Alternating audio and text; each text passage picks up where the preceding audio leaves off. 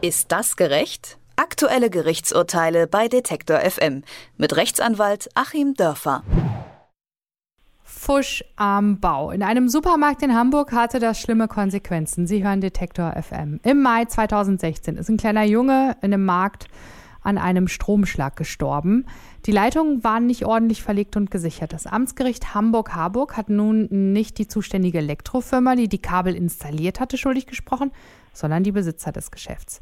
Sie sind wegen fahrlässiger Tötung durch Unterlassung zu einer Bewährungsstrafe verurteilt worden. Über die Haftung für Handwerkerleistungen und die Pflichten von Geschäftsbesitzern spreche ich mit Rechtsanwalt Achim Dörfer. Hallo. Hallo nach Leipzig. Für den Tod des Jungen hat das Amtsgericht Hamburg-Harburg nun die Marktbetreiber verantwortlich gemacht und nicht die Handwerker, die hier offensichtlich gefuscht haben. Wie bewerten Sie denn das Urteil? Ich verstehe das Urteil so, dass letztlich ja die Marktbetreiber, die Geschäftsführer hier verantwortlich waren für den Gesamtzustand des Supermarkts und ähm, das Gericht teilt ja mit, dass da Kabel von der Decke runterhingen und äh, dass nun wirklich ganz offensichtlich diese Elektroanlage nicht in Ordnung war.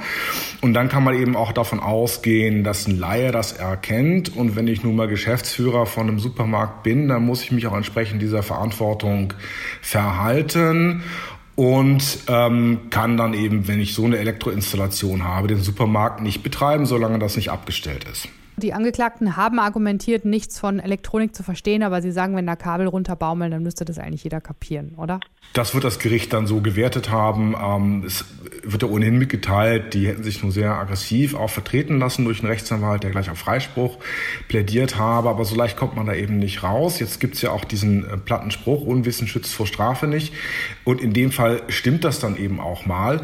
Denn wenn ich mich halt freiwillig in diese Geschäftsführerposition begebe, äh, dann muss ich auch das können, was ein Geschäftsführer können muss. Ich erlebe das als Anwalt dann auch immer wieder, dass mir auch GmbH-Geschäftsführer Geschäftsführer dann sagen, oh, mit Steuern kannte ich mich nicht aus. Aber es ist nun mal ganz klar Teil des Bildes eines Geschäftsführers, dass er sich mit Steuern auskennt, dass er sich auch so weit mit Elektroinstallationen und Baurecht auskennt, dass er irgendwo diesen Gesamtüberblick hat. Ich will vielleicht noch mal ein anderes Beispiel nennen. Ähm, Restaurant, im, in der Küche des Restaurants darf ich keine offenen Steckdosen betreiben. Das wird natürlich haufenweise getan. Mm, mir hat hier das örtliche Aufsichtsamt gesagt, also wenn wir das jedes Mal bemängeln würden, dann könnten wir praktisch alle Restaurants zumachen. Äh, und auch da wird natürlich von jemandem, der ein Restaurant betreibt, äh, erwartet, dass er halt weiß, wie seine Steckdosen auszusehen haben oder sich dann notfalls erkundigt. Mm, es einfach so laufen zu lassen, geht dann eben nicht, wenn ich vorher freiwillig diese Verantwortung übernommen habe. Wie ist denn da generell die Rechtslage? Also wer haftet bei Stromschlägen mit Todesfolge? Es haftet eigentlich strafrechtlich, äh, da haben wir es ja hier, also ähm, nach dem Strafgesetzbuch und dann gegebenenfalls auch zivilrechtlich, also da geht es dann ja um Schadensersatz, ähm, wenn auch die Fälle vielleicht weniger tragisch sind, aber es kommt meinetwegen zum Brand und es entsteht ein Schaden.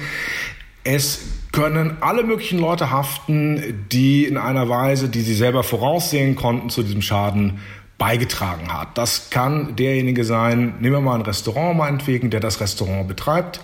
Es kann auch durchaus die Aufsichtsperson sein, die irgendwelche sicherheitsrelevanten Dinge durchgehen lässt. Dann gibt es möglicherweise eine Amtshaftung, ähm, auch gegenüber Restaurantbesuchern.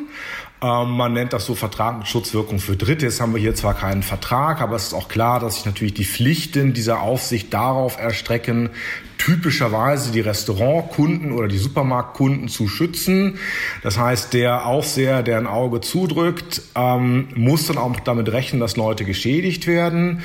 Ähm, es kann natürlich auch der Elektroinstallateur haften. Das sind so Fälle, ähm, dass ein Zählerantrag unterschrieben wird. Ich will mal kurz erklären, was das ist. Das gibt es für Gasinstallationen auch. Es muss also dann nachgewiesen werden, jeweils dem äh, der öffentlichen Hand gegenüber, dass eine Elektroanlage oder Installation oder eben eine Gasinstallation irgendwo betrieben wird und dann muss ein Zählerantrag unterschrieben werden, also für diesen Elektrozähler von einem zugelassenen Betrieb. Und jetzt ist es durchaus üblich, dass man dann bei Kumpels, die das alles selber installiert haben, dann auch als Elektroinstallationsbetrieb, obwohl man das nun gar nicht selber gemacht hat, trotzdem unterschreibt. Äh, und wenn es dazu Probleme gibt, nämlich genau deswegen, auch aus diesem Grund, auch da äh, kann dann der Elektroinstallateur haften. Und ich will vielleicht auch nochmal ein relativ witziges, aber dann doch sehr dramatisches Beispiel nennen, ähm, was ich selbst erlebt habe für auch eine Haftung von Amtspersonen eine Videothek. Äh, das gab es damals, als das Wünschen noch geholfen hat und das Streaming noch nicht so verbreitet war. Ähm, da konnte man sogar noch VHS-Kassetten ausleihen. Auf jeden Fall war das so, ich musste den Betreiber, weil das Ganze nicht mehr wirtschaftlich war, irgendwie aus dem langlaufenden Mietvertrag rausbekommen und habe dann festgestellt, aha, ähm, das Gebäude entspricht ja überhaupt gar nicht den Brandschutzvorschriften und äh, auch sonstigen Sicherheitsvorschriften nicht. Da kündigen wir mal fristlos. Das ging dann auch durch und im Nachhinein hat sich herausgestellt, dass das Gebäude einem äh, Teppichimporteur äh, gehörte und der dann tatsächlich, wie sich das Klein Fritzchen vorstellt, ähm, den öffentlichen Inspekteur vom Bauamt mit einem großen Teppich bestochen hat, mit dem er dann auch vom Grundstück lief und der hatte auch die längste Zeit seines Lebens gearbeitet. Ähm, also wenn sowas passiert, dass jemand, der im Bauamt arbeitet, eine feuerinstallationsmäßig nicht richtig errichtete Immobilie einfach so durchwinkt, dann haftet er natürlich auch. Die Elektroanlage hatte keine staatliche Prüfplakette. Werden neu angeschlossene Anlagen nicht von einer Behörde abgenommen auch? Ja, genau, das ist die völlig berechtigte Frage. Da muss also auch irgendjemand geschlampt haben. Ähm, normalerweise äh, ist es so, dass sowas abgenommen werden muss. Nun kann es also so sein, dass hier gar kein Antrag gestellt wurde, eben dieser berühmte Zählerantrag nirgendwo eingegangen ist. Dann wusste die Behörde vielleicht überhaupt nichts und das lief unter deren Radar und irgendjemand hat eben einfach die Kabel verlegt und das so lange betrieben, bis es zu diesem furchtbaren Unfall kam. Ähm, es kann aber natürlich andererseits auch sein, dass hier eine Behörde versagt hat, äh, etwa weil die vielleicht davon wussten, aber erstmal jemand in den Urlaub gefahren ist, äh, bevor das dann kontrolliert wurde, oder dass sie vorläufig das erstmal freigegeben haben, das Ganze. Also es haben hier sehr viele schlimme Dinge ineinander gegriffen und die Frage ist natürlich völlig berechtigt ähm, warum hier nur, aber zu Recht, die Geschäftsführer verurteilt wurden. Ähm, wir wissen es nicht. Vielleicht laufen ja auch noch andere Verfahren gegen andere Beteiligte. Das könnte ich mir durchaus vorstellen, dass es vielleicht noch im Ermittlungszustand ist oder jetzt erst noch angeschoben wird und dann noch irgendwas nachkommt.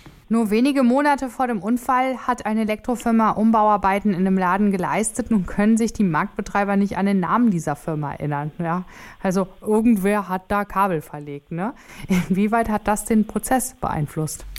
Äh, das wird den Prozess dahingehend beeinflusst haben, äh, dass Gerichte etwas, was man im Juristenjargon plumpe Schutzbehauptung nennt, ähm, nicht unbedingt strafmildernd berücksichtigen. Ähm, das ist ja nun, wie man auch Ihrem Tonfall schon entnehmen kann, so offensichtlich erfunden und gelogen gewesen. Auf jeden Fall klingt es so.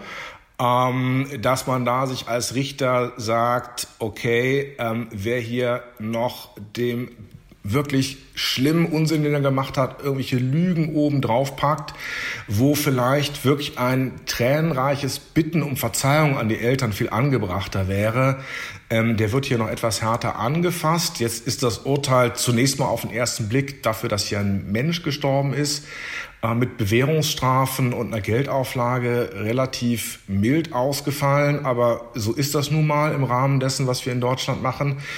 Äh, dass also eine fahrlässige Tötung, die wollten ja nun nicht, dass der Junge stirbt, aber sie haben es eben durch ähm, Fahrlässigkeit herbeigeführt, dass eine fahrlässige Tötung relativ mild bestraft wird und dann für jemanden, der vielleicht vorher strafrechtlich unbelastet war, ähm, ist es doch hier relativ spürbar geworden und dazu hat sicherlich auch diese komische Schutzbehauptung dann beigetragen.